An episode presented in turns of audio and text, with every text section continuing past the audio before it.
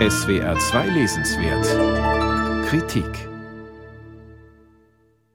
in der zweiten Hälfte des 19. Jahrhunderts nahmen die Suffragetten nicht nur den Kampf für das weibliche Wahlrecht auf, gleichzeitig forderten sie ihre Geschlechtsgenossinnen auf, das Korsett abzulegen.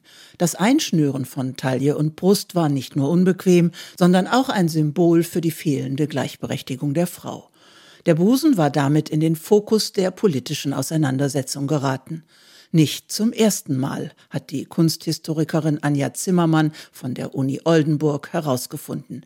In ihrem Buch Brust Geschichte eines politischen Körperteils hat sie historische Belege dafür zusammengetragen und stützt sich dabei vor allem auf Kunstwerke.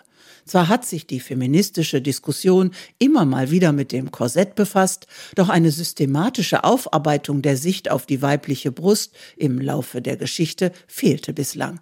Zimmermann schließt die Lücke. Die Einstellung zur weiblichen Brust hat sich über die Jahrhunderte immer wieder geändert. Und es war nie der Busen als solcher, der die Gemüter übrigens bis heute erregt, sondern das, was ihm gesellschaftlich gerade zugeschrieben wird. Mal steht er für Weiblichkeit, mal für Sexualität, dann wieder für Natürlichkeit oder für Mütterlichkeit. Und Brust ist nicht gleich Brust.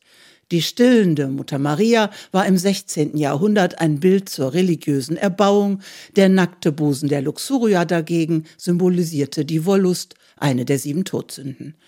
Man mag annehmen, dass zumindest das Stillen nie in Frage gestellt worden sein dürfte. Falsch. Bis Mitte des 18. Jahrhunderts galt es in der Oberschicht als nicht schicklich, da es dem Busen als sexuellem Objekt abträglich war. Es war Rousseau, also ein Mann, der mit einer politischen Kampagne um der Volksgesundheit willen das Stillen salonfähig machte. Nun wurde es zum Symbol für Mutterliebe. Es war durchgängig der männliche Blick, der bestimmte, wozu der Busen in der öffentlichen Wahrnehmung gerade herhalten musste. Das arbeitet Zimmermann klar heraus. Dass sich daran nicht viel geändert hat, belegt für die Autorin die Aufregung um ein Foto von Angela Merkel in der Osloer Oper 2008, auf dem sie mit tiefem Dekolleté abgelichtet wurde. In den Medien wurde damals gefragt, ob eine Kanzlerin sich so zeigen dürfe. Zimmermann fühlt sich da an die strengen Kleiderordnungen des 13. Jahrhunderts erinnert. Kleiderdiskussionen, so stellt sie fest, rankten sich bis heute fast immer um weibliche Kleidung, um den ersten Hosenanzug einer Frau im Deutschen Bundestag, den Burkini oder das Kopftuch. Kunsthistorikerin Zimmermann widmet sich ausführlich der Venus von Botticelli von 1478 als dem Idealbild der Frau, das künftig immer wieder als Referenz herangezogen werden sollte was zugleich eine Abwertung aller Körper bedeutet, die diesem Ideal nicht nahe kommen.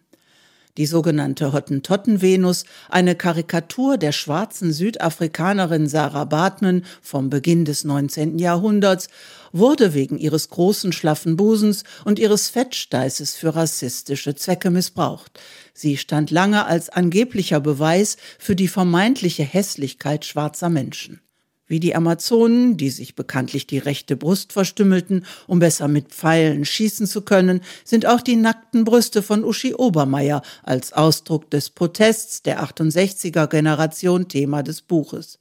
Auch wenn der weibliche Körper immer noch Projektionsfläche männlicher Botschaften sei, so stellt Zimmermann dennoch einen vorsichtigen Wandel fest, wenn jetzt gefordert werde, in Schwimmbädern nicht mehr zwischen männlicher und weiblicher Brust zu unterscheiden.